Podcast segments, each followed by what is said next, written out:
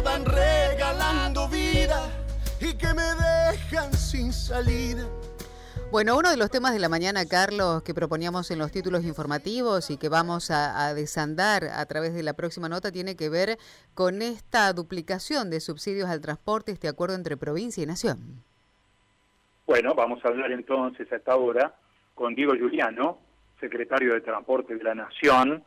Obviamente se han realizado gestiones, se procura descomprimir una situación que viene padeciendo un sector que ha sido muy golpeado por el tema de la pandemia. Diego, un gusto saludarlo, gracias por su buena predisposición. ¿eh?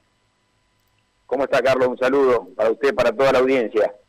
Igualmente, ¿eh? gracias por su tiempo. Bueno, se ha logrado un avance en esto que viene siendo un problema bastante, bastante serio que tenemos que afrontar o que veníamos afrontando mes a mes con los servicios, fundamentalmente con el subsistema de urbano y, eh, e interurbano en la provincia de Santa Fe, ¿no?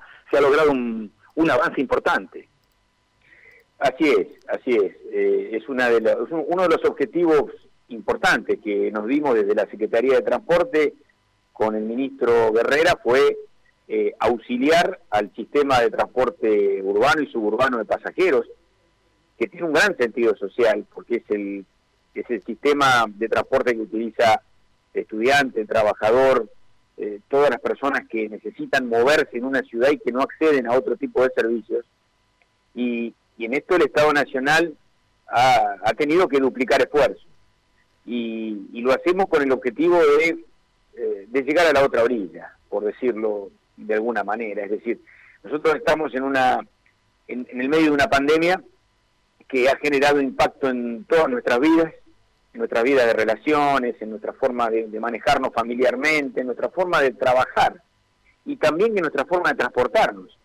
Y eso impacta eh, muy fuerte en lo que es la ecuación de cada uno de las de cada una de las empresas que, llevan adelante el transporte público, ya sea una empresa que son privadas, mixtas o directamente públicas, pero todas han sufrido lo que es el descenso en la cantidad de pasajeros.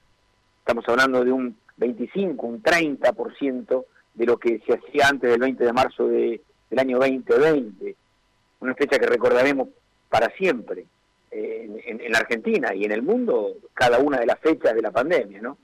Por lo tanto, el, gobierno de la nación lo que ha hecho es plantear una duplicación de subsidios eh, del último tramo de, la partida que teníamos, eh, requiriendo al presidente Fernández justamente un refuerzo, un auxilio para, para poder sostener el transporte público de pasajeros, eh, ojalá que hasta fin de año en este sentido, ¿no? Claro, Diego, le hago una consulta. Se ha firmado un convenio, desde ya lo sabemos, nos ha llegado la información oficial, un convenio que tiene un límite, no temporal por ahora. Estábamos hablando de junio, julio y agosto, que son los meses en curso, en la idea de poder avanzar después, ¿no? Eh, aquí hay, más allá del dinero, de los de la duplicación de recursos y todo, hay una cuestión de impacto social, ¿no? Las fuentes de trabajo, el funcionamiento del sistema, el esfuerzo que obviamente está realizando el Estado para poder cumplir con este objetivo que es brindar un servicio. Esto tiene chance, tiene posibilidades de extenderse después en el tiempo estamos con un Estado que, sufre, por supuesto, eh, el tironeo que significa la pandemia. La pandemia eh, ha, significado específicamente eso, ¿no? un tironeo de recursos. ¿Por qué? Porque así como sostenemos el sistema de transporte público de pasajeros de las provincias y de los municipios, eh, también nos corresponde auxiliar a la larga distancia, al transporte de larga distancia que también sufrió un impacto enorme en lo que es su, su servicio, ¿no? Estuvo suspendido hasta el mes de noviembre del año pasado, después vuelve con esenciales y con protocolos y con eh, limitaciones en la capacidad de ocupación del 80%. Es decir, eh, todos los sectores que tienen impacto en la pandemia, y son todos, cuando uno dice todos los sectores, son todos. De alguna manera van recibiendo atención, vamos acompañándolos en este proceso de, llegar a la otra orilla, de llegar a la post-pandemia que tanto esperamos y que la vacuna nos está ayudando de una manera muy fuerte a poder sostenernos en, en, esta situación que, que, la verdad que como generación nosotros no habíamos tenido registro. No hay registro generacionalmente, la generación suya, la mía, de padecer esta, esta circunstancia. De seres que somos sociales tenemos que aislarnos, tenemos que eh, distanciarnos. Y el transporte tiene un impacto enorme en todo esto. Por lo tanto, el objetivo es, eh, en este próximo trimestre, eh, bueno, en realidad tenemos hasta fin de año una inyección de 8.500 millones más de los 20.000 que estaban previstos en el presupuesto nacional al transporte de las provincias. Y recordemos que cuando comienza el gobierno de Alberto Fernández, el transporte de la provincia estaba prácticamente eh, subsidiado en cero, es decir, se había eliminado de alguna manera el, el, subsidio al transporte público de las provincias, porque se pretendió en su momento esconder el déficit y transformarlo en otra cosa. Eh, así que estamos con, con mucha, en este, en, este tiempo, con, con una eh, energía muy fuerte para poder sostener un transporte público que es social y que también eh, necesita cada una de las ciudades de, de, la Argentina.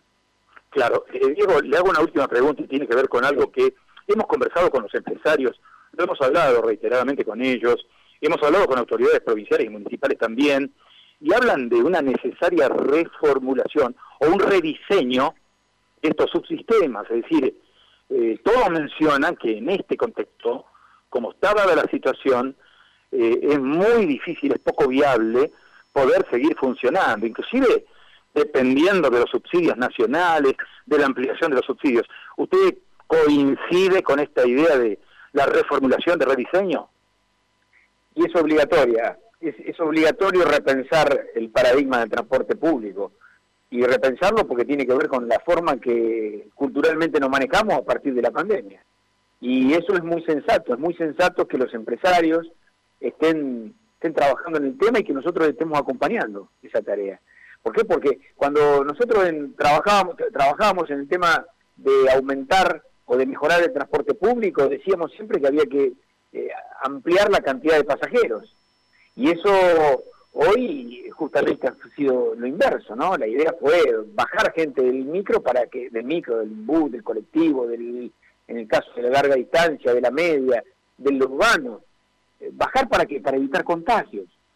Entonces, hoy esto tiene que reestructurarse y bueno, nos queda una enorme tarea, una tarea eh, que va a ser muy, muy dificultosa porque acá hay trabajadores, acá hay usuarios, acá hay ciudades que quieren conectarse cada vez más, por eso estamos trabajando mucho en los trenes, por eso estamos trabajando en, en invertir.